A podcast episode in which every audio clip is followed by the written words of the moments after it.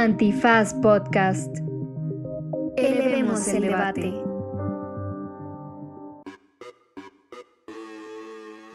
Buenos días, buenas tardes, buenas noches, bonita madrugada o cualquiera que sea la circunstancia gástrica en la que se encuentran en estos momentos. Nos sacaste de con tu gástrico. ¿qué? Es que tengo un chingo de hambre. Ah, ok, ok, ok, ok. Si están desayunando, comiendo cenando, o acaban de desayunar, comer o cenar, porque no sé, una situación gástrica, acompáñenos en este episodio tan esperado en el que por fin discutimos sobre la prisión preventiva oficiosa y tuvimos a un invitadazo, el abogado Luis Tapia, quien nos iluminó con sus saberes respecto a esta figura, eh, esta figura del derecho penal. Y también lo que está ocurriendo en México, pero también lo que ha ocurrido en otros países al respecto. Quédese que se va a poner re buenazo y como siempre la recomendiza por acá. Así que si quieren tener un poquito más de elementos para una discusión que está por todas partes, quédense en esto que es. Derecho. Remix. Divulgación jurídica para quienes saben reír. Con Ixel Cisneros, Miguel Pulido y Andrés Torres Checa. Derecho Remix. Bienvenidas, bienvenidos, bienvenidas a una emisión más de Derecho Remix. Y como siempre, estamos aquí para satisfacer las necesidades órdicas, masivas, del titipuchal de gente que se manifestó en redes y dijo queremos por fin entender qué es la PPO, que no es el pinche pulido ojete, sino la... sino la- Puede ser, cada quien lo puede usar como quiera. sino la prisión preventiva oficiosa. Ya decía que le hiciste al presidente. La ya muy en contra tuya. El presidente, la Suprema, sí traes encabronada a mucha gente. Sí, caray, pero no, la PPO es la prisión preventiva oficiosa. Y para desahogar esos temas ya escucharon las voces de Ixel Cisneros Soltero y Hola, ¿cómo le Alfredo va? Torres Checa. ¿Qué tal? Y tenemos a un invitado especial. Abogado jurisconsulto, maestro, sabrá Dios en qué, este, pero en una universidad del extranjero, de las que no le gustan a Andrés Manuel, porque dicen que van ahí nada más a aprender a robar. Eh, antes de eso, formado en la Universidad Veracruzana, Ya, Luis Eliud ya, ya- Tapia. ya entra en contradicción, ¿no? Andrés Manuel. No, es que es de la UB, pero este fue el extranjero. Entonces, Exacto. ¿Qué hago? ¿Qué hago con esta persona? Oye, yo quiero decir que soy tu fan en, al aire. Ya lo había dicho fuera del aire, pero quiero decirlo al aire. Soy tu fan, Luis. La neta, muchas gracias por hacer que entendamos muchas cosas que tienen que ver con el abogañol. Es muy generoso, Luis. ¿Cómo estás, Luis? Hola, gracias por invitarme. Yo soy fan de ustedes. Luego van a decir que son muy autocomplacientes, pero yo les, les sigo, les escucho. Entonces estoy muy, muy contento de estar acá conversando. Ya, ya tiene años. Yo creo que desde que empezaron les he escuchado varias veces. Entonces ahora, ahora me da gusto estar acá adentro para, para platicar y voy a tratar de no ser aburrido. Esa es la parte difícil. Ustedes son súper entretenidos, entonces les, les agradezco por, por invitarme. Con, con ese derroche de carisma. Además, Luis trabajaba en el Centro de Derechos Humanos Miguel Agustín Pro Juárez y por, por estos micrófonos han pasado eh, varios colegas. Entonces, eh, los, yo creo que era un mandato del PRO. A cada uno que venía aquí los ponían a todos en el auditorio del PRO a escuchar Derecho Remix, sentaditos. Exactamente. Oye, Luis, yo te, te tengo, así como Ixel que ya te confesó que es tu fan, yo también te, soy tu fan, pero eso no te lo voy a confesar. Yo te voy a confesar que una vez, cuando recién te conocí, no sé con quién estaba platicando, le dije, sí, el abogado Luis Omar Tapia, pero no, ese es el que sale en la tele en ESPN, ¿no? Es el analista. Y todos se cagaron de risa. ¿Quién? Y yo, Luis Omar Tapia. Y es, no, ese es el panda. Y, y entonces, ¿cómo se llama el pro? Luis Eliud. Y yo, ah, pues ese güey, cabrón. bueno, ahí está. Pues ya, se acabó Derecho Remix. Antes de entrar al aire mencionábamos que, que todos somos veracruzanos, ¿no? Exacto. Un, un hallazgo, este, jurisconsulto de, de Luis. Y yo siempre he dicho que soy veracruzano, pero ahora ya tengo elementos jurídicos para poder Oh, pero que nos cuente, Luis, ¿por qué? ¿Por qué todos somos veracruzanos? No, tú no eres veracruzano. Espérate. Ah, tengo mi carta bajo la manga. Ahí, ahí va el fundamento legal y la fuente. No, est- estaba viendo una conferencia de López Obrador en Veracruz y dijo, voy a irme a comer unas picaditas, aquí acabamos la conferencia, y dijo, por cierto, soy veracruzano porque de acuerdo a la constitución local, los hijos de, de veracruzanos son veracruzanos. Y pues sí, dije eso, los abogados le, le, le dicen jus sanguinis, que nos gusta el latín, pues me fui a revisar la constitución local y efectivamente eh, eso dice, y mi mamá es de Veracruz. Entonces tengo doble ciudadanía, soy oaxaqueño y, y veracruzano. Ahí está. Eso. Chilango y ¿Y el veracruzano. tuyo? Mi papá. ¿Tu papá es Sí, veracruzano? claro, de Minatitlán. Yo, mira, voy a hacer acá una triquiñuela porque si mi tía es diputada por Morena de Veracruz, Listo. Yo no creo que haya un artículo de la constitución local del estado que diga y además, además, yo también, yo fui aceptada en la Universidad de Veracruzana, nada más que no estudié. Dos razones. Yo tomo mi café del jarocho en Coyoacán. Eso también lo hago. ya Sí, tengo sí. muchos puntos. Y en tercero de primaria me disfrazaron de la jarocha así, ¿De de qué va? vestido blanco. Exacto. Todos somos veracruzanos. Exacto, bienvenidos todos al placer de ser veracruzanos, expulsados todos de la maldita prisión preventiva oficiosa, porque Dios no lo quiera, los vayan a agarrar y se vayan a meter en ese embrollo. Y a eso es a lo que vino Luis Tapia, que no es Luis Omar, de una vez les advierto. Ibas a decir, No ibas a se decir- confundan, no se ibas a confundan. decir Luis Iba a Omar. decir Luis Omar, güey. Este. Luis, ¿qué es la recochina prisión preventiva oficiosa, cabrón? Básicamente es la decisión que se toma eh, respecto al lugar que, que pasará una persona, eh, su proceso, una vez que es acusada de, de delito. Eh, en, en México complicamos el, el problema porque metimos a, a- nuestra constitución una lista de delitos por las que si te acusa la fiscalía y el juez considera que hay méritos apenas iniciales para iniciarte un proceso, forzosamente vas a tener que pasar tu proceso en la cárcel. Entonces no se revisa ninguna otra, otra consideración distinta que podría ser que pagues una fianza, te pongan un brazalete, vayas a firmar cada 15 días, sino solo hay, hay una carga establecida previamente eh, que, que no revisa quién es esa persona, que no revisa si puede eh, afectar a una víctima, si puede eh, golpear a un testigo o si se puede escapar, sino ya hay una consideración previa. Esa lista de delitos era, era pequeña, eran apenas cuatro delitos originalmente en el, en el 2008, pero aumentó en el 2019, eh, impulsada por el gobierno de López Obrador y votada por la oposición, ¿no? También eh, luego nada más se le echa la culpa al, al gobierno en, en turno, pero también varios eh, diputados y diputadas de la oposición la apoyaron y ahora andamos más o menos en 16 delitos por los cuales a partir de que se te inicie una investigación vas a tener que pasar tu, tu proceso en, en la cárcel. Y pueden ser delitos, digamos, que se consideran graves porque se dice que lastiman en, en mayor medida a la sociedad, como homicidios o desapariciones forzadas o, o feminicidio, y otros delitos eh, relacionados con narcotráfico o con robo a casas o robo a transporte, que también están en, en esa, en esa lista. Y los electorales, ¿no? También. Ahora ya están electorales, ahora incluso ya está el delito de corrupción, que no me queda claro cuál es ese, bien ese delito de corrupción, porque no lo tenemos, pero ya también lo metieron en la Bueno, constitución. el, el- el código penal, eh, antiguamente la única expresión que tenía de corrupción era corrupción de menores. O sea, porque efectivamente no existe el Mm. delito de corrupción. La corrupción es una conducta, pero como delito no existía. Y si uno quería ir al código penal y ver si te acusaban O de el corrupción, como conflicto de interés o... Pero ni siquiera los, o sea, los, los delitos asociados a Desfalco corrupción, ajá, así. son, son propiamente los que tienen que ver con abusar del erario, ¿no? Para decirlo rápido. Eh, pero el delito de corrupción de menores sí existía y pues nada, solo como... Ay, pues una nota. El de los paréntesis que le encantan Sí. a Miguel. Oh, Pequeño chingas, paréntesis. Eso viene. Oye, Luis, ¿cuáles eran lo- los cuatro delitos originales que estaban? Y supongo que eran en el Código Nacional de Procedimientos Penales, ¿no? Al- ¿En, en qué fecha dijiste? En la constitución fue- fueron introducidos en el 2008.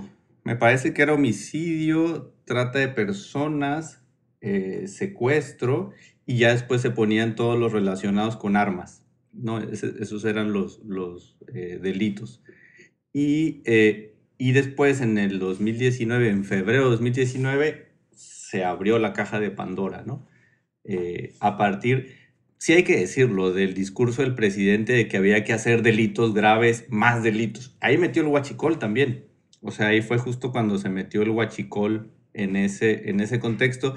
Y el problema es que, como lo dices, de la Constitución se abrió el Código Nacional de Procedimientos Penales, porque ahí digamos, necesitamos esa ley para poder aplicar la constitución, ¿no? Entonces, en 2021 se hace la reforma y ahí el Congreso se sirve con la cuchara grande, mete varios delitos más, incluyendo delitos fiscales. Mete tres delitos fiscales más y digamos que casi, eh, decía un ministro de la Corte ya, se hicieron su caja desastre, ¿no?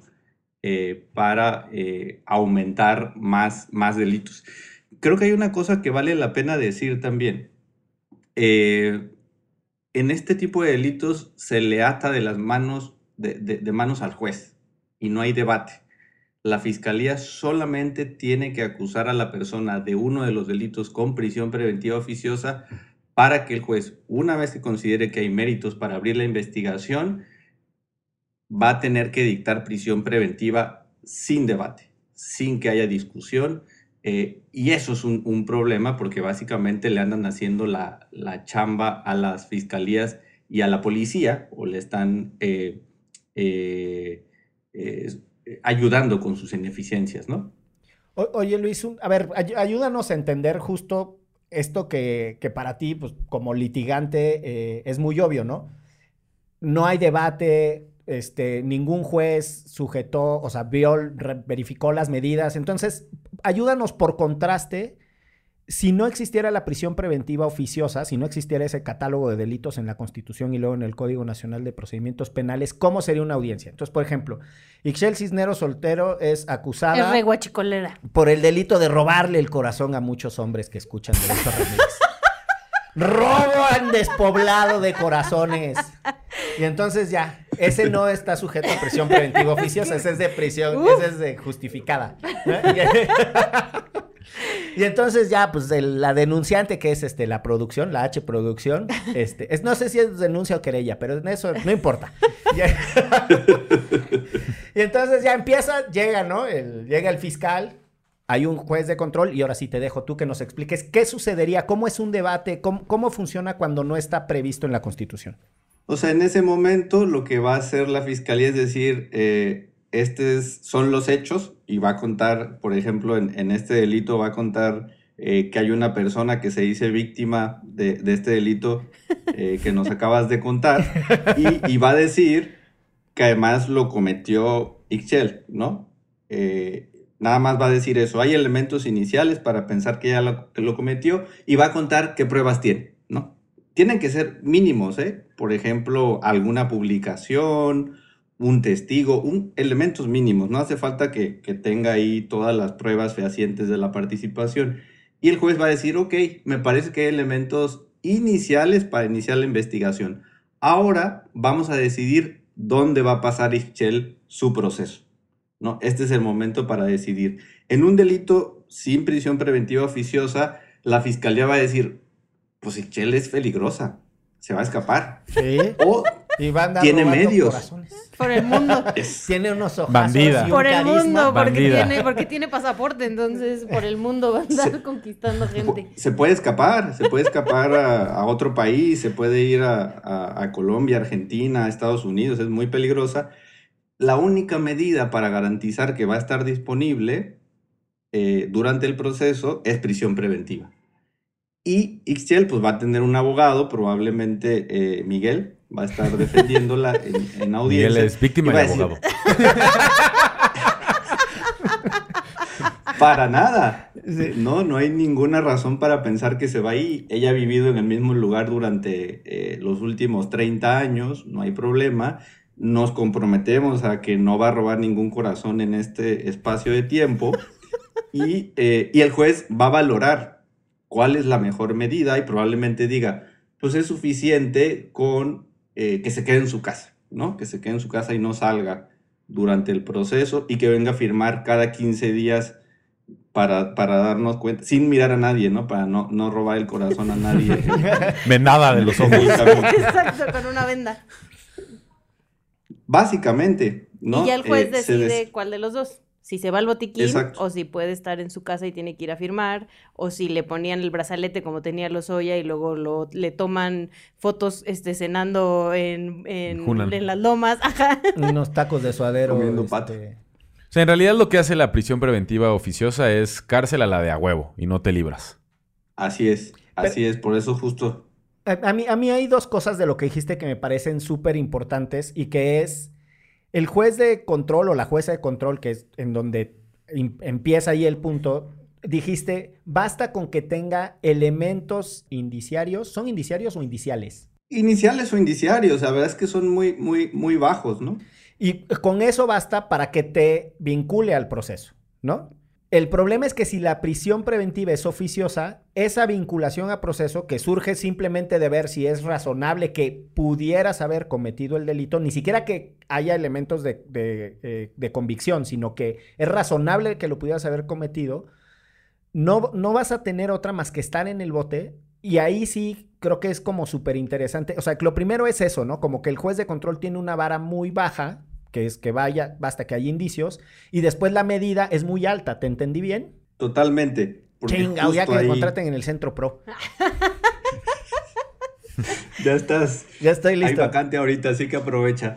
Eh, justo- No, es que es exactamente, ese es el gran problema, porque el sistema penal acusatorio lo que hace es bajar la posibilidad de que las personas sean investigadas, pero porque no teníamos a la prisión preventiva oficiosa, digamos, en, el, en la mesa. Ese era el tema. Si te van a investigar, ¿cuál es el problema? Que te investiguen, no pasa nada, eh, vas a estar en tu casa mientras se lleva la investigación y la cárcel será la excepción. El problema es que la prisión preventiva oficiosa revirtió eso. Ahora todos se van a la cárcel, pero además las, cárcel, las cárceles están saturadas, que eso también ya hemos hablado acá, de gente que dura años y años sin una sentencia. Y que además algo que mencionaban es, le hace un poco la chamba a, a la fiscalía, porque ya le resuelve tener una persona en la cárcel, y entonces la fiscalía como que ya no tiene muchos incentivos. Como que echa la hueva. Sí, no, ya no tiene muchos incentivos para darle seguimiento al caso o encontrar o mostrar pruebas muy contundentes de por qué esta persona tendría que estar en la cárcel y más bien dice, pues ahí está. Y puede pasar muchos años en, en la cárcel, ¿no? ¿Cuál es el margen, Luis, que contempla como la Constitución lo máximo que puedes estar en la cárcel y cuál es lo que pasa en la práctica? Bueno, la Constitución y el Código Nacional tienen un margen de dos años, ¿no? Que, después de dos años de a gratis ya pueden revisarte la medida cautelar, pero eso no era aplicable. Apenas empezó a ser aplicable este año porque la Suprema Corte revisó un caso eh, y dijo que ya se puede revisar la prisión preventiva oficiosa y ya se puede debatir después de que, como digo, le regales dos años de tu vida, ¿no? Ya te ganas el, el derecho a que se revise en tu caso. Pero eso ha sido letra muerta. O sea, eso es una cosa que, que esté ahí y otra cosa que tengas un abogado que efectivamente lo puedas solicitar y puedas ir a, a- audiencia. Ahora, tenemos casos súper dramáticos, ¿no? Como el caso de los señores Daniel García y Reyes Alpizar, que estuvieron 17 años y 6 meses en, en prisión preventiva.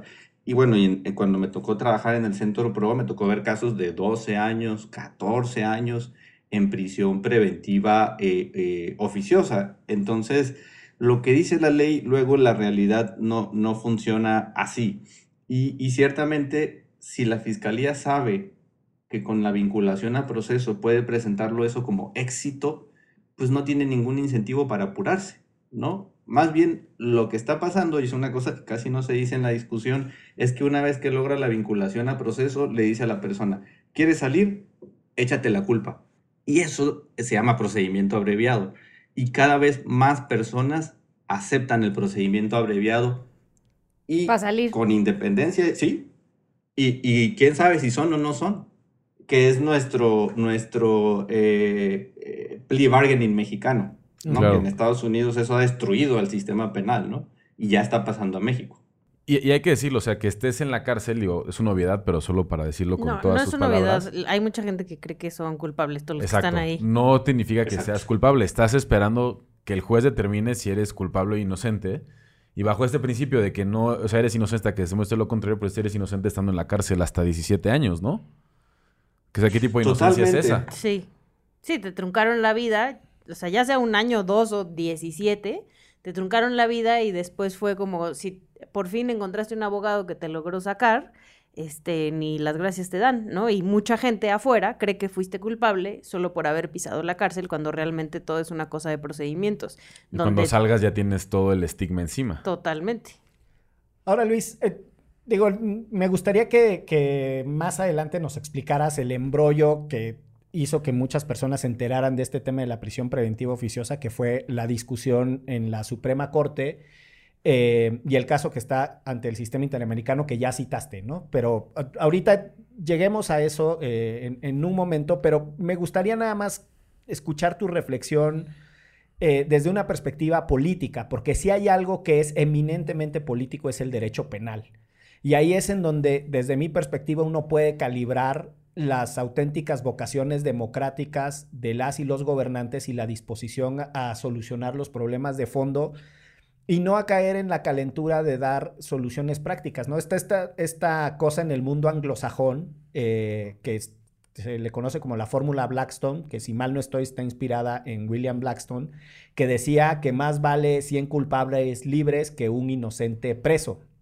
Y, y yo creo que parte de lo que no se hace cargo este gobierno, y a eso voy con lo de la, la postura política, es que la prisión preventiva oficiosa, de manera contundente y con evidencia en la mano, podemos decirlo, está afectando principalmente a las personas pobres.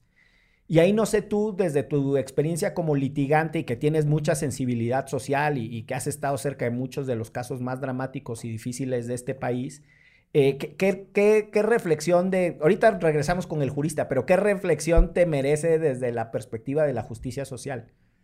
No soluciona el, eh, bueno, primero el derecho penal no soluciona los problemas, ¿no? Este, tenemos esta tendencia a meterle todos nuestros problemas sociales al código penal, ¿no? Entonces, tenemos un código penal bien gordo porque todos los diputados y diputadas, ese es su problema. Ya hay un problema, eh, la tecnología genera problemas, un delito. Hay que, generar un delito porque eso es lo que va a solucionar. Ahora tenemos un problema que se andan eh, cruzando a la otra cerca, un delito. Justo necesitamos un delito para resolver ese problema. Entonces tenemos ya códigos penales que ya no les cabe un maldito delito, ¿no? Y, eh, luego, en, principio, la carga de delito es que es una cosa grave. Entonces, como ya vimos que metimos demasiados delitos, lo que sigue es ponerle más gravedad. Entonces ahora es delito grave, que en realidad es una redundancia, ¿no? Y eso es lo problemático porque a la, a, la sociedad nos gusta la cárcel, al gobierno le gusta la cárcel y todos nos ponemos de acuerdo y a quien termina afectando es a la, a la gente pobre.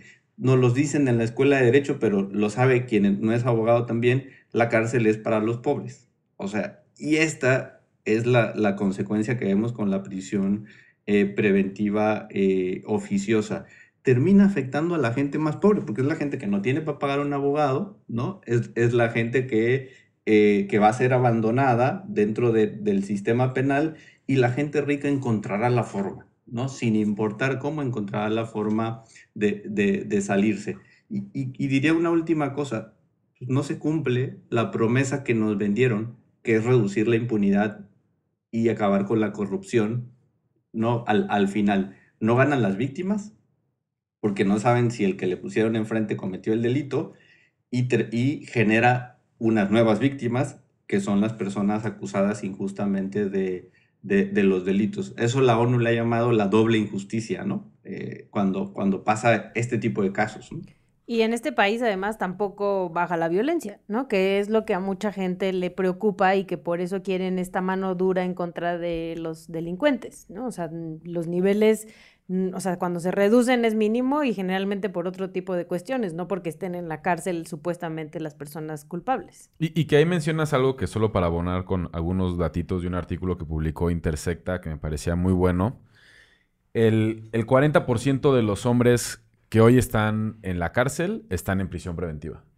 Y el 50%, el 51% de las mujeres que hoy están en la cárcel están en prisión preventiva. O sea, afecta de mayor manera en términos proporcionales a las mujeres. Y además es muchísimo más eh, el grado porque es menor la proporción de mujeres presas que la de hombres en casi el 90%. O sea, el 90% de la gente que está en la cárcel son hombres. Entonces, de ese poquito grupo de, de personas que están en la cárcel que son mujeres, la mitad están en prisión preventiva. Eso es, eso es brutal. Sí. Y este mismo artículo, que se los, se los pondremos en nuestra lista de recomendistas, es una recomendación adelantada, de, de, de nada. Oficiosa. Eh, no, no, no, adelantada. Ah. Este, La mayoría de las personas que están en la cárcel, en prisión preventiva, tienen también menos escolaridad. Y esto nos regresa a esta conversación que ya decía Luis, que la cárcel está, está llena de pobres, que te pueden hacer ahí el chanchullo para que tengas un procedimiento abreviado o no tengas un abogado que te esté dando la información clara o que nada más esté ahí de coyote cobrándole a tu familia o veto a saber qué distorsión jurídica esté viviendo, lo que genera que la cárcel esté llena de gente pues en situaciones menos favorables. 100%, sí, sí, esa es, esa es la, la consecuencia. Y ahí está la gran contradicción de López Obrador, porque él prometió sacar a la gente pobre de la cárcel, no sé si se acuerdan, con la ley de amnistía. Y luego sacó un acuerdo. Sí. Y luego se quejó porque dice que el Poder Judicial tiene la culpa de que la gente no sale, porque ahí es muy burocrático. Pero si ustedes revisan, la ley de amnistía dice que no pueden acogerse a la amnistía las personas que están en prisión preventiva oficiosa. Uh, o sea, Entonces, es como O sea, el meme, el la meme de la bici, Exacto. ¿no? De O sea, la bici que solamente se los pone que el palo ya y se les- cae. solamente los que ya les dijeron sí, sí son culpables, ¿no? Este podrían entrarle. Incluso quienes ya son culpables pero tenían delitos de prisión preventiva oficiosa, tampoco. O sea, puso ahí el Oh, no, artículo bueno. 19. Entonces nadie. Entonces, Yo, es que es justo Chayito. la contradicción. Mira, este tema que decías de que delito grave y que es eh, redundancia, y yo además siempre he tenido muchos problemas con la noción de delito grave, porque eh, esa viene de cuando lo que determinaba o no la gravedad de un delito eran las medias aritméticas y que entonces si en función de eso ibas o no a la cárcel o alcanzabas fianza, como se decía cuando yo estudié derecho hace muchos años. Pero esa idea de- de- del delito grave eh, es medio absurda porque no, no alcanzamos a entender qué es lo que se está protegiendo con la sanción penal, o sea, cuál es la gravedad de la conducta que quieres prohibir, o cuál es la peligrosidad de la persona para la sociedad, si es que fuese el caso, ¿no? O cuál es eh, la peligrosidad de la conducta, que también es posible que ese sea el caso. Y entonces, yo tengo, por ejemplo, que el asunto de eh, los delitos electorales o robarse el presupuesto o quién sabe qué de corrupción, a mí la verdad me da igual en dónde pasen esas personas su proceso. A mí sobre todo lo que me interese es que regresen la lana que Claro. se chingaron. ¿no? Pero Claro. o sea, son esencialmente con las cosas patrimoniales. La tendencia del derecho penal mínimo y de muchas otras corrientes de pensamiento penal, lo que sugieren es que utilices lo menos posible la prisión y cualquier conducta sancionatoria y que privilegies cualquier conducta resarcitoria o cualquier medio resarcitorio. Y este recochino gobierno no entiende absolutamente nada de eso. O sea, no hemos visto que manden iniciativas que sofistiquen o que mejoren todos los mecanismos alternativos de solución de controversia, la capacidad de recuperación del estado del desfalco patrimonial. O sea, ahí no hay nada. Todo es pura pinche cárcel, cabrón. Escuchó mucho al Buki, el presidente. Pero recuerda. No entendí esa referencia. Nadie es Ya, perfecto. ya volvemos a que nació en los 90. Lo verás. ¿En qué año naciste, Luis? ¿Tú entendiste? ¿Tú entendiste mi chiste de la cárcel del Buki? En el 86, sí. Ah, sí entendió, sí Ah, entendió, sí entendiste. entendió. Tú, tú sí ubicas cuando... Es más de nuestra camada que de la de Checa. Pues no, de- yo como sea le llevo una pila de años. Pero mira, vamos a hacer una pausa antes de que sigamos con estas cosas etarias. Y volvemos en esto que es... ¿Derecho? Remix. Para este podcast y las historias que aquí contamos, la impunidad es más que la simple ausencia de castigo. Yo he vivido la impunidad todo el tiempo desde que mataron a Paola. mi cuerpo sentía el presentimiento que algo estaba pasando. El mismo MP que llevaba la investigación del caso me dijo, te van a matar. Te quitan todo cuando tú entras ahí. Te dejan sin nada. Esto es Impunilandia, una producción original de Antifaz en colaboración con Audiocentro. Disponible en tu plataforma de podcast favorita a partir del 15 de septiembre.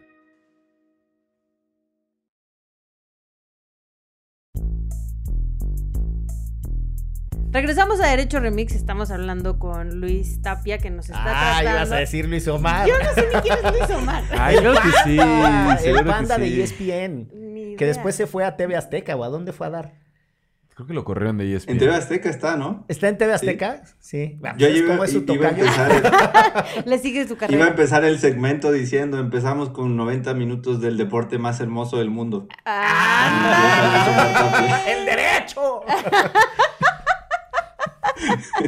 De la figura penal más hermosa de nuestro código. híjole. Válgame. Sí, la constitución más modificada del mundo. Algo así. Pues regresamos, Luis, porque fíjate que he intentado seguir la discusión en la Suprema Corte, pero eh, no está fácil, está complicado. O sea, sí, mucha gente se acercó al tema gracias a que el presidente lo estuvo nombrando en las mañaneras, pero también se hizo como mucho, pues sí, alaraca alrededor de lo que estaba sucediendo en la Suprema Corte. Pero la verdad es que ya no entendí, la presentaron, presentaron dos proyectos y luego que siempre no, que siempre sí, que quiénes vota por quién, que ya. Yo creo que para eh, eh, entrarle al relajo hay que decir que tenemos una constitución que más que constitución parece reglamento. Eso es un problema que tenemos en México. Entonces metimos la lista de delitos estos de prisión preventiva oficiosa a la constitución, cuando es una cosa que debería estar en el código de, de procedimientos, en el código nacional. Entonces ahí empezó el problema porque estamos revisando básicamente si la constitución es constitucional. Entonces ahí fue donde se armó el, el embrollo grande y entonces... Suena complejo. Sí, pues el presidente lo que dijo fue la corte le quiere quitar un pedazo a la constitución. No sé si vieron la discusión que un ministro dijo, yo no soy quien para arrancarle hojas a la Ah, sí. constitución. ¿No? El- y eso fue lo que más se quedó en el imaginario, porque dicen la corte le quiere arrancar hojas, o sea, pues nada más un- un- una, una línea al 19, ¿no? ¿no? No tantas hojas, nada más la parte de prisión preventiva. Es un poquito de liquid Eh, paper, nada más, no es para tanto. Sí, un poquito, sí, de corrector y listo, sale. En realidad queda, queda el problema. E- Ese fue el, el- el- el- el asunto y ahí, no sé también si escucharon a, a Dan Augusto que dijo, a nosotros los tratados de, de derechos humanos no nos dicen lo que tenemos que hacer, es la constitución. Y ahí se metió la discusión de qué está por encima, ¿no? Si la constitución o los tratados eh, internacionales. Se supone que en México ese tema ya, ya se superó, se supone, desde 2011, y que cuando se trata de derechos humanos, la constitución y los tratados están en el mismo nivel. Entonces, y que la Corte decide cuál va a prevalecer en función de una cosa que se llama principio pro persona, que es cuál norma favorece más a la persona, ¿no? Básicamente es- ese es el tema. Y de ahí vino la discusión porque había dos proyectos, el del ministro Aguilar y el de la ministra Piña, que decían, aquí tenemos a la Constitución, artículo 19, y aquí tenemos a la Convención Americana sobre Derechos Humanos, artículo 7. Vamos a preferir a la Convención Americana, que es un tratado internacional, porque esa protege mejor que la Constitución. Y de algún modo eso implica, pues, dejar sin efecto lo que dice la Constitución. No sé si me explico. Con, Sí, y borrar eso, borrar eso que no quiere que se borre el presidente. no se borra, pero queda como letra muerta, Mm. ¿no? Eh, porque si la corte no lo quita, ¿no? Te- ¿Tenemos algún otro ejemplo de eso en el pasado, de algún tratado que entre como en conflicto directo con la Constitución y prevalezca el tratado? En Ha México, pasado, pero no de esta manera. O Mm. sea, ha pasado, pero no de esta manera, ciertamente. Eh, por ejemplo, tenemos también que en México ten- eh, que las policías y los ministerios públicos no pueden ser reinstalados una vez que los despiden.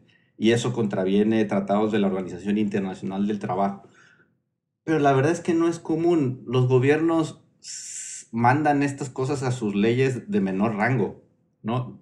No andan metiendo violaciones a derechos humanos a la Constitución, hay, por hay- decencia, digamos, ¿no? hay un caso en el sistema interamericano que es muy conocido, Ah, claro. el Olmedo Bustos, eh, de, La que es mejor conocido como la última tentación de Cristo, el de Chile, en donde la, la Corte Interamericana de Derechos Humanos le ordena al Estado de Chile modificar su constitución. Nada, todo deriva de una prohibición a pasar la película, película. de la última tentación de Cristo y por eso termina conociéndose así popularmente el caso. Pero es muy diferente en lo siguiente, esa restricción constitucional era previa al reconocimiento de Chile de la jurisdicción de la Corte Interamericana. Lo que sucede es que al entrar después de la dictadura pinochetista y eh, normalizarse las relaciones de Chile con el sistema interamericano, pues esa chingadera que estaba en la Constitución, evidentemente ya no pasa el estándar interamericano. Aquí lo loco, no sé Luis, tú cómo lo veas, es que la Corte nos había dicho hasta el cansancio que eso de la prisión preventiva oficiosa estaba re mal. Y a pesar de que la Corte ya lo había dicho, lo llevamos a la Constitución. O sea, sí tiene un grado mucho más denso eh, de inconvencionalidad, como le dicen, ¿no? Qué loco. Muy loco. Me- México ya sabe. O sea, técnicamente la, la prisión preventiva automática no nace en 2008. Ya estaba ahí en, el, en, en la Constitución desde el 17, en el artículo 18. Justo lo que decías, Miguel, Miguel, hace rato, bajo la regla de que si el delito por el que te acusaban pasaba de ciertos años, te quedabas guardado, no había de otra. O si no alcanzabas fianza lo meten al 19, pero sí es cierto, ya sabían. O sea, la jurisprudencia de, la Corte, si ustedes revisan los proyectos de sentencia, pusieron como 50 casos de que la prisión preventiva debe ser excepcional, la última opción, debe ser revisada por un juez eh, para tomar la, la, la decisión, tiene que ser un tiempo determinado, no tiene que basarse en una peligrosidad previamente asignada a la persona. O sea, hay un montón de jurisprudencia, un montón de casos y México dijo, lo voy a poner en mi constitución. Y no solo eso, Huevo. voy a poner un montón de delitos, ¿no? Mi nem dice qué hacer. Me vale. Tenía cuatro y lo voy a Lo subir a hicieron. 16, me vale madres. Exacto. Es como, si ahí dice en la constitución civil, hay que hacerlo militar. Si ahí dice que no se puede, hay que ponerlo. ¿Cómo chingado no? No, chingas que no. Pues sí. Digo, se vale, ¿no? No me digan Pues en no, que este me van a salir que ustedes sí. que la ley es la ley. Timoratos. Oye, a mí me gustaría como que, digo, ya lo, aprovechando que Miguel ya platicaba el sistema interamericano, que a grandes rasgos nos pudieras platicar de este caso que está, eh, que, que está de México frente al sistema interamericano justo por la prisión preventiva oficiosa y qué implicaciones podría tener para la discusión que estamos teniendo en este momento. No, eso es bien interesante porque, o sea, había, en México había una discusión de que este caso, que es el caso de los señores eh, Daniel García y Reyes Alpizar, eh, fue lo que hizo que en México se avivara el tema y la Corte lo pusiera en discusión. Porque eh, justo tres días antes de la audiencia pública del caso, la Corte dio a conocer los proyectos de sentencia los que proponía declarar inconvencional o inaplicar el artículo 19 y eliminar la prisión preventiva oficiosa. Este caso básicamente es, eh, eh, a los señores los acusaron de, homicidio de una alcaldesa en el Estado de, México y a partir de eso fueron a prisión preventiva, eh, los torturaron, fueron además sometidos a, a arraigo y pasó todas las etapas del procedimiento que es larguísimo ante el sistema interamericano y terminó, terminó en la corte. Todavía no hay sentencia del caso, pero la corte ya está revisando el tema de prisión preventiva oficiosa a propósito del caso y eh, hubo una discusión en, en la corte, eh, fue, fueron los peritos de las víctimas, el, ministro en retiro José Ramón Cosío Díaz y del Estado fue el perito eh, Arturo Bárcena, que es, profes- eh, es el director de la Escuela Federal de Formación Judicial. Y entonces ah, teníamos dos discusiones sobre el mismo tema, ¿no? Una cosa que yo no sé si se ha visto antes, la Corte Interamericana hablando de prisión preventiva oficiosa y la Corte, eh, eh, eh, la Corte Interamericana y la Suprema Corte al mismo tiempo. ¿Qué podría pasar? Podría pasar que la Corte Interamericana le ordene a México reformar la Constitución por primera vez. ¡Ay! Eh, ¡Qué emoción! A México nunca se lo ha ordenado, ¿no? Ya justo decía Miguel que le pasó a Chile, pero a México no se lo ha ordenado y sería muy fuerte, ¿no? O sea, tampoco es que es una cosa sencilla para la Corte Interamericana, ¿no? Es, es un tiro grande que le diga a México, cambia, cambia tu constitución.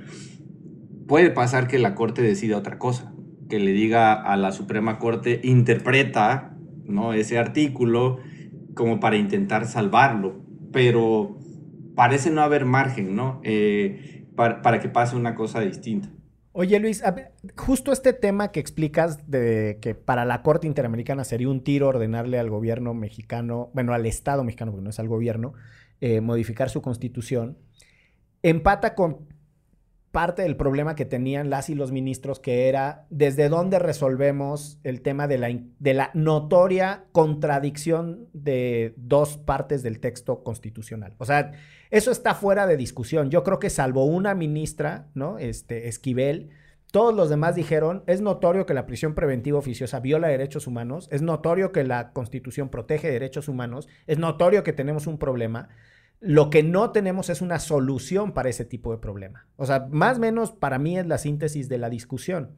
Y yo creo que eh, hay que reconocer que sí hay un problema en el sentido de sentar un precedente, o sea, que resulte que la Corte se pueda abrogar de repente, decir qué partes de la Constitución son inconstitucionales, en función de qué, cuál sería el método. O sea, sí creo que es muy, muy difícil meterse ahí porque sí hay una tensión con otro valor que es el acuerdo democrático. A los ¿no? poderes, los otros Sí, poderes. O sea, ahora sí está lo que Ferrayoli le llama la esfera de lo indecidible. Si nosotros nos ponemos de acuerdo en que se vale torturar, eh, no lo podemos llevar a la Constitución porque pues, está en la esfera de lo no decidible. Linchar como en este país. Exacto, pero, pero de, una cosa es que te queramos acudir a esa respuesta ferrayo- ferrayoliana y la otra es negar que hay una tensión, hay un dilema y que no está tan fácil eh, el planteamiento. Y te pregunto, ¿qué tendría que haber hecho la Corte desde tu perspectiva para solucionar el embrollo en el que la metimos? ¿Qué corte? La, mexicana, la, mexicana.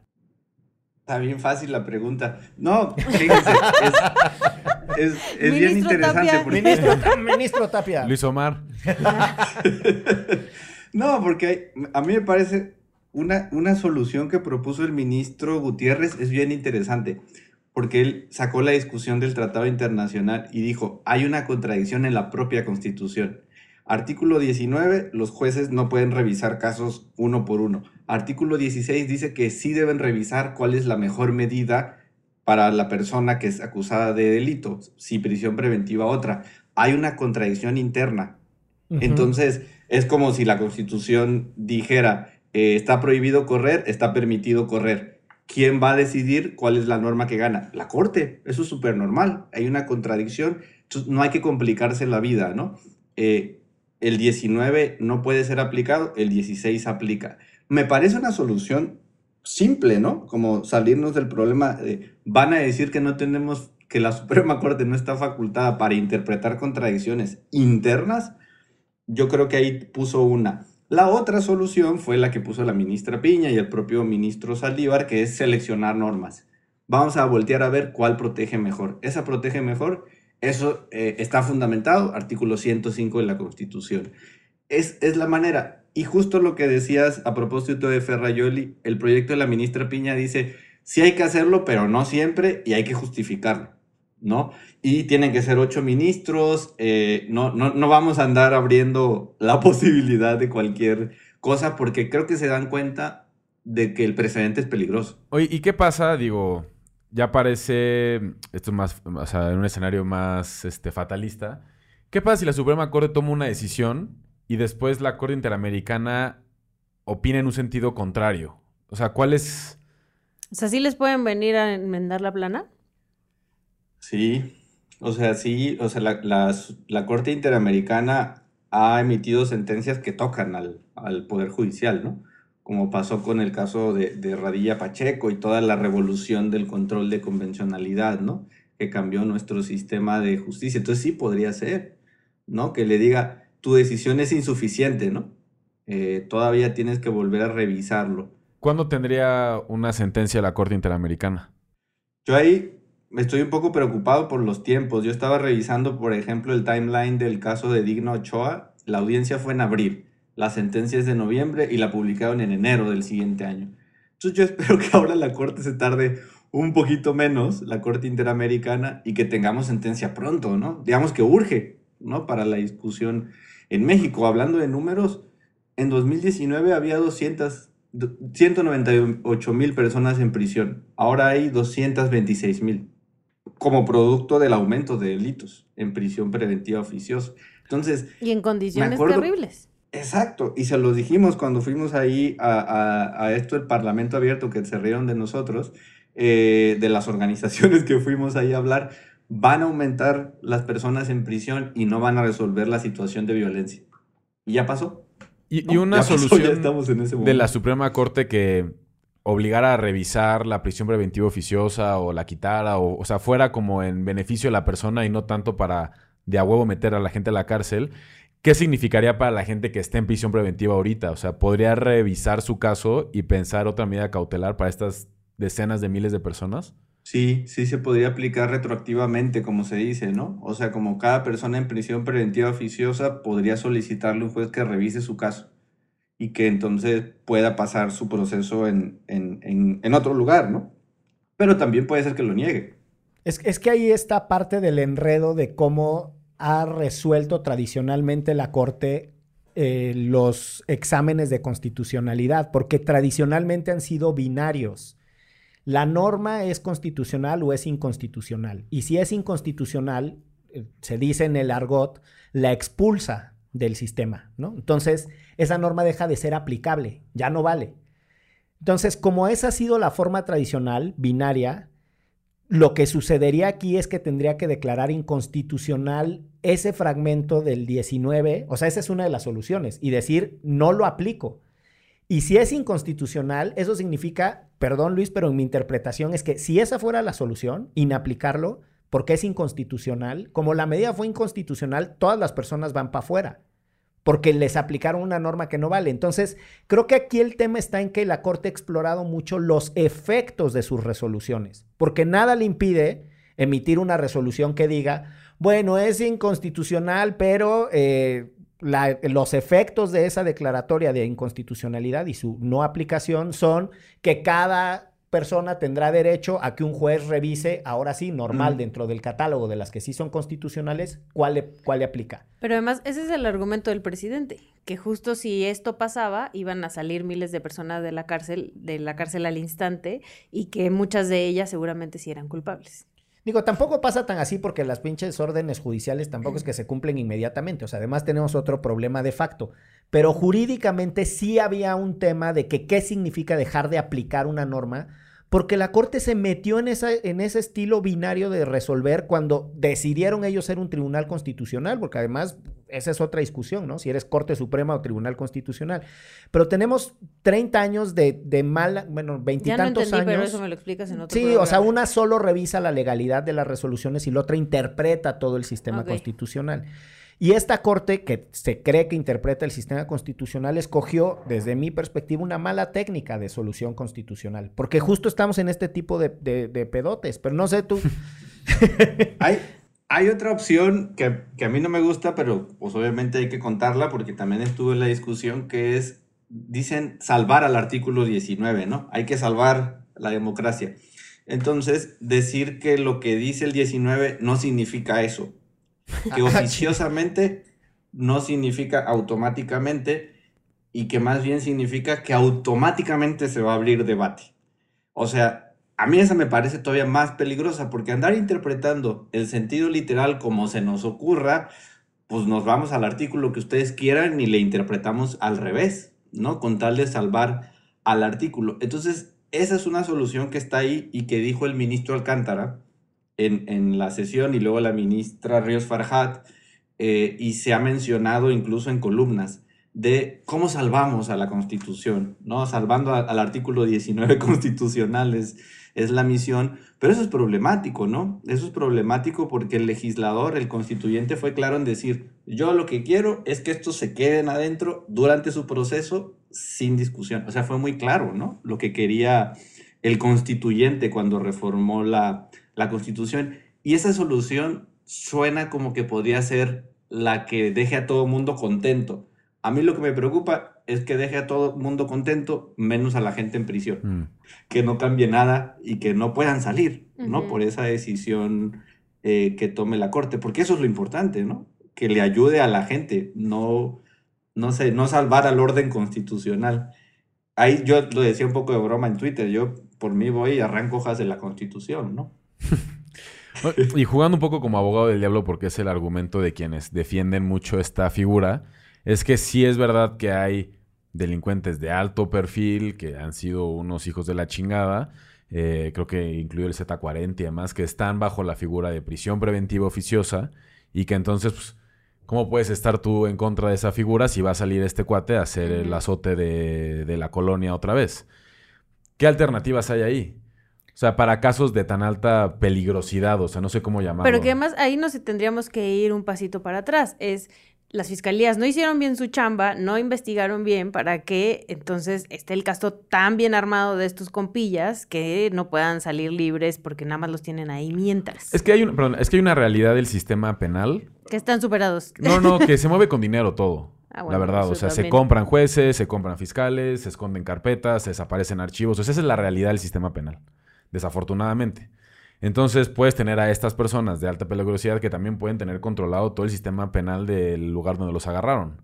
Entonces, Pues sí, pero, o sea, sobre esa base, es- ya estás como el presidente. ah, pues dije No. que iba a ser abogado del diablo. Pues sí, cabrón, pero. Abogado de AMLO. No mames, cabrón. Ya está leyendo.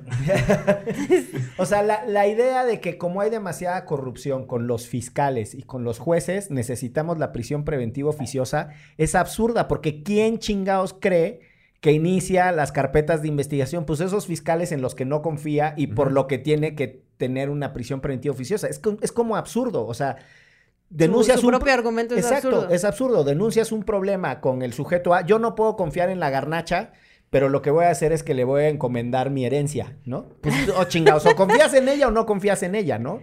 Y esa es parte de la densidad. Mm. Si una figura tan peligrosa como la prisión preventiva oficiosa se le encarga a los fiscales de los que no confías, pues tú estás generando los incentivos para que tengan, y esto está súper demostrado, entre más castigos tiene la policía para negociar eh, mordidas a su mano, es decir, esa conducta está prohibida, dame una lana o te meto en un problema. Entonces, eso fue lo que hicieron con la prisión preventiva oficiosa. Le dieron a los fiscales más herramientas para extorsionar a las personas. Y lo que dice Ixchel me parece que es la aproximación correcta. Tendríamos que preguntar por qué todas esas personas que están detenidas, cuándo las detuvieron y por qué no están ya vinculadas a proceso para que ya no estén en prisión preventiva oficiosa, ¿no? y estén No, 100% no, vinculadas a en proceso ya están, perdón, para que ya estén en, Sentenciadas. en- No, o sea, que ya, ya su... Su proceso. esté Sí, ya tengan sentencia. Sí. Pero creo que vale la pena contestar este argumento del presidente y decir uno más. O sea, uno, si se elimina la prisión preventiva oficiosa, esta gente peligrosa todavía va a poder seguir en la cárcel con la prisión preventiva justificada, ¿no? Entonces, eso, digamos, está fuera de discusión, porque si hay tantos elementos, un juez lo concede fácil. Es más, hasta hay estadísticas de que en algunos estados, nueve de cada diez veces conceden la justificada. Por ejemplo, en el Estado de México. Eh, justo a partir de la información de, de Intersecta con Animal Político. Y dos, dice, dice el presidente, ahora los jueces van a decidir quién va a la cárcel. ¿Y quién decide quién- a quién detener con una orden de aprehensión? Un juez. ¿Quién decide si una detención fue legal? Un juez. ¿Quién dicta vinculación a proceso? Un juez. ¿Quién dicta sentencia? Un juez. Es decir, ya hay incentivos para que exista corrupción. Claro. Yo no estoy con eso lavándole la cara a los jueces, sino no van a estar en una situación difícil, imposible para su labor de todos los días. Es lo normal, ¿no? Pues Luis, la verdad es que tus explicaciones son muy generosas, muy estructuradas, muy entendibles y muy... ¿Cómo son tus, tepens, tus tepequenses o tus tepequeñas? Tuxtepecanos. Tus tepecanos. Son muy tus, tepe- son muy tus tepecanas. ¿Que no éramos jarochos todos? Ah, pero es que de repente hay que darle Ah. reconocimiento a Oaxaca, cabrón. Tierra bonita. y- Y se come delicioso. Se ¿cómo come no? delicioso. Se bebe cabrón. también. Aunque Tustepec es de esas zonas que son más veracruzanas por cultura. Sí. son muy verdad es que próximos, sí, ¿no? Culturalmente a, en- a otras zonas de Veracruz. No, las tlayudas llegaron cuando yo tenía como 15 años, creo. Muy triste. Puro zacahuil. No, picaditas, empanaditas. ¿Ves? O sea, es- Sí, digo, veracruzano. es una cosa cultural ahí medio, medio Más rara. del, del sur de Veracruz. Pero bueno, nosotros tenemos en Derecho Remix una bonita tradición de cierre de episodio, que es que compartimos algo que queremos que la gente escuche, lea. Eh, también puede ser que coman, ¿eh? Porque la recomendiza es abierta. Eh, eso sí, es oficiosa, nunca es justificada. no se la dejamos a criterio de nadie. ni Hasta de- chelas hemos ni de recomendado la, aquí. ajá, ni de la H producción. Pero entonces, pues nada, hacemos una ronda en la que recomendamos cosas y pues no sé, Andrés Alfredo, te veo ya muy inquieto. Sí, emoción. No quiere que le ganen sus Yo recomendaciones. ya adelantaba, pero le pongo nombre y apellido al artículo que cité, que se llama Prisión Preventiva Oficiosa, Datos para la Discusión, de Aide Gómez, Adriana Ortega, Regina Isabel eh, Medina y Mariana Fernanda Torres. Es un artículo de principios de septiembre, que la verdad sí hace un recuento para tener una fotografía completa de quiénes están en la cárcel bajo el esquema de prisión preventiva oficiosa, a quiénes afecta más, y también cómo a partir de la ampliación del catálogo, eh, en 2019 se dispara la gente que entra a la cárcel. Creo que está bastante bueno, sobre todo para quienes le tenemos un poco de miedo de entrar a algunos textos muy, muy en jurisprudencia. Este nos da una idea más general del- del- del- de la problemática. Y recomendarles que, bueno, esta semana en Antifaz estamos muy felices porque estrenamos Impunilandia. Entonces va a estar disponible el primer episodio el jueves 15 de septiembre. Y a partir de ese jueves, los siguientes cuatro jueves tendrán un estreno. Y uno de los episodios es justamente de una mujer que estuvo en el Topo Chico, en una cárcel estatal en, en Nuevo León. Muy bien, es una gran contribución de Antifaz para que tengamos más elementos para discutir cosas. Y antifaz para el mundo. Antifaz para todos. Yo, porque viene muy ad hoc, voy a recomendar el podcast Fugas, el plan perfecto no existe, que es de Anfibia Podcast, que además justo eh, tiene nuevos episodios. En los últimos episodios hablan sobre México, ¿no? Una, una fuga acá en México muy conocida ya de Albatros, de cuando se fugaron este, varios integrantes de la guerrilla mexicana, pero también hay uno muy bueno sobre Argentina y cómo la única persona que se fuga de, pues, de la dictadura, ¿no? Específicamente que estuvo, estuvo siendo torturado y la manera en la que se fuga, Está bien, bien chido el podcast. Hasta ahorita, además los, los van sacando, creo que es cada 15 días y van por ahí de 8 o 9. Échenles una escuchada, se los recomiendo ampliamente. Son argentinos también quienes los producen. Buenísimo. Luis. ¿Cómo se llama? Fugas, el plan perfecto no existe. Muy bien. Eh, ¿Tu recomendación, Luis? Fíjense, primero, la tremenda corte. Lo Eh, escuchaba uh. justo cuando vivía en Tuxtepec, en la U de Veracruz, y ahí están en YouTube todos los canales. Entonces, si se quieren divertir un poco, escuchando a Rudecindo, a Tres Patines, a Luz Mariana Nanina. Este parece- podcasticidio. Exacto. Me encanta, me, me encanta, lo oía muchísimo. También de, de en Netflix está la, la serie de, la miniserie del caso Casés Vallarta, una novela criminal. Creo que es muy interesante, sobre todo para ver eh, cuánto confiamos en la policía y cómo se dramatiza un expediente judicial, ¿no? Hay tantas historias que si las viéramos dramatizadas como en esa serie, son imposibles. O sea, lo que está en el expediente es imposible que haya pasado en la, en la realidad. Entonces, eh, lo recomiendo mucho. Y, y de último, me parece muy valioso que vean una, una lista de reproducción en Netflix que se llama eh, Canciones para trapear con Fabuloso Morado. Mira tú. Bien, gran recomendación. Oye, eh, en los primeros episodios de Derecho Remix, Ixchel y yo alguna vez recomendamos también la tremenda corte, que además tiene dos etapas, ¿no? La que está antes de la Revolución Cubana y la de después. Y algunos dicen que, bueno, ya al final con tres patines ya no era lo mismo, pero es un, es- era un programa de radio que después se hace de televisión, pero es extraordinario humor, muy fino y una picardía cubana fabulosa que me lleva a pensar a la película de Cantinflas de Ahí está el detalle, en donde justo lo están acusando porque se mató al perro al Bobby y entonces decide que, ¿cómo? Pues lo mataste, como un perro, pues como el perro que era, ¿no? Y, y todo es una confusión y ahí uno puede ver la falibilidad de los fiscales. Este, así que también les recomiendo Ahí está el detalle de Cantinflas.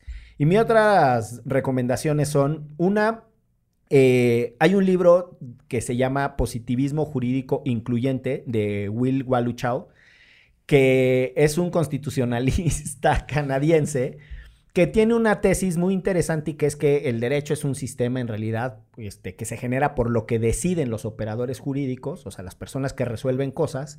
Y desde esa perspectiva hay que entender que puede tener contradicciones y Will Waluchau fue de los primeros que dijo, pues las, las constituciones pueden tener contradicciones y necesitamos encontrar los valores intrínsecos en la constitución. Digo, aquí en México que sería muy difícil que la Corte se aventara un tiro así, pero yo sí creo que el espíritu completo de la Constitución, todas las cosas que se refieren a derechos humanos, nos alinean con una visión progresista y garantista de los derechos humanos. Y desde esa perspectiva de- del derecho como sistema y cómo lo hemos interpretado y la madre, la prisión preventiva oficiosa no cabe. Entonces, acudiendo al Will Waluchau. Y la otra recomendación es The People vs. O.J. Simpson de Netflix. Para que vean cómo de repente pueden decir, pues sí está acusado de asesinato, pero pues mientras tanto que se entregue, que se quede en su casa y cosas así, ¿no? Este, Y hay- siendo tan famoso siendo- no se fuga. hay, hay, hay, este, negociaciones entre los fiscales y, y los abogados para ver qué pasa con el destino de las personas. Pues muchas gracias, Luis. Muchas gracias. Gracias por invitarme, la, la pasé muy bien. Muy bien. Ah, qué chido. Un, un Dis- abrazo. Disfruta eh, el otoño, el cambio de hojas allá en donde andas. Este. Ah, que no quiere uno revelar Exacto. su lugar de Luego, residencia. Luego, luego, luego sacando. Parral. Sí, Parral, Chihuahua. Aquí en el norte. Exactamente. Pues vámonos, que esto fue. Derecho. Remix. Divulgación jurídica para quienes saben reír. Con Ixel Cisneros, Miguel Pulido y Andrés Torres Checa. Derecho Remix.